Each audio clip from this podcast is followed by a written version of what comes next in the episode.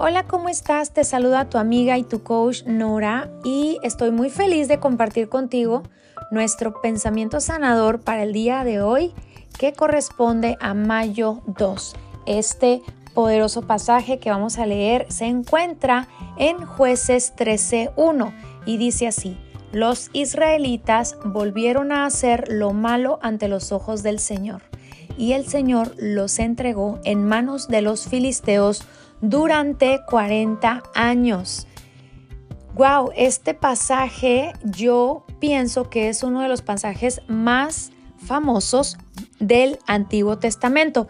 Y mira, te quiero compartir un poco acerca del el contexto y dice, eh, dice así, te voy me voy a ir unos pasajes atrás, desde el pasaje jueces 12, entonces Abdón, hijo de Iliel, Em, juzgó a Israel después de Elón y tuvo 40 hijos y 30 nietos que colgaban en, ser en, 70 asnos y juzgó a Jehová 8 y juzgó a Israel por ocho años. Y murió Abdón, hijo de Eliel, eh, y fue sepultado en Piratón, en la tierra de Efraín, en la, en la región montañosa de, las, de los amalecitas.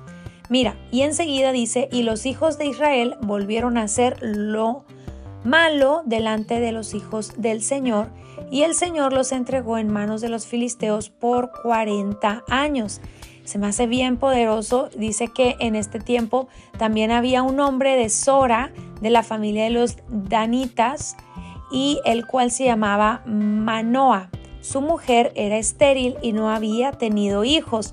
Y bueno, pues este es el contexto de cuando eh, se, se forma la historia de Sansón.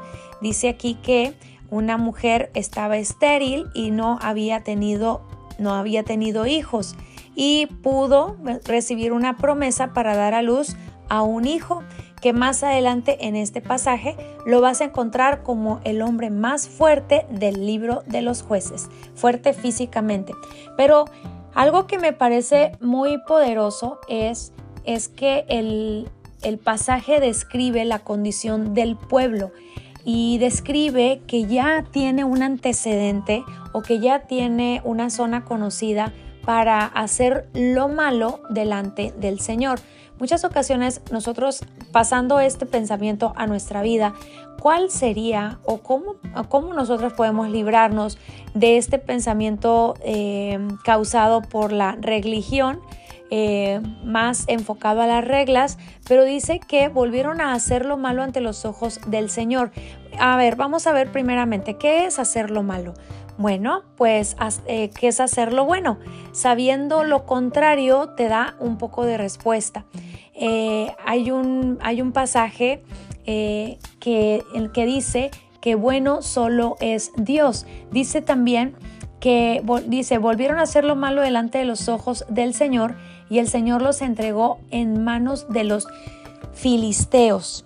Mira, hacer lo bueno es entregarte al amor y al poder de Dios. Hacer lo bueno es creer profundamente con tu convicción y tu corazón. Hacer lo bueno es rendirte a los frutos del Espíritu, que está en Gálatas 5, 22. Hacer lo bueno es estar en disposición, en obediencia, en amor, en compasión, en misericordia. Pero hay algo aquí que está diciendo que ah, los israelitas volvieron a hacer lo malo, quiere decir que se alejaron de todo lo que acabo de mencionar. Se alejaron de la persona de Dios, de confiar, de establecer obediencia, de tomar decisiones. Así que fíjate lo que sucedió. Dice, el Señor los entregó en manos de los filisteos durante 40 años. Los filisteos representaban para ellos eh, una nación que ellos creían, que este pueblo creía que no podía em, controlar.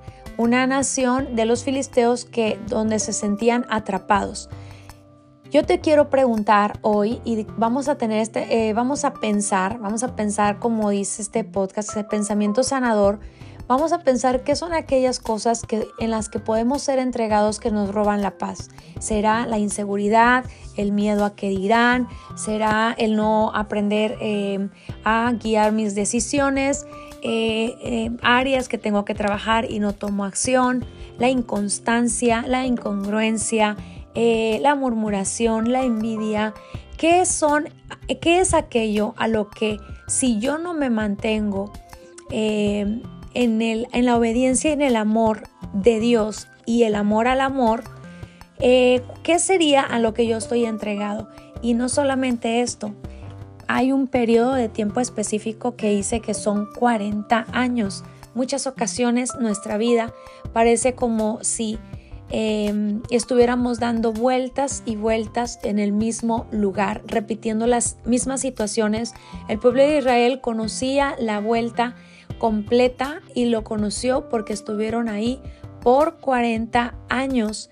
En jueces 13.1 nos menciona que todo esto sucedió, el estar haciendo una y otra vez, una y otra vez esta repetición de camino, es porque volvieron a hacer lo malo o se separaron de la fuente de paz y de amor.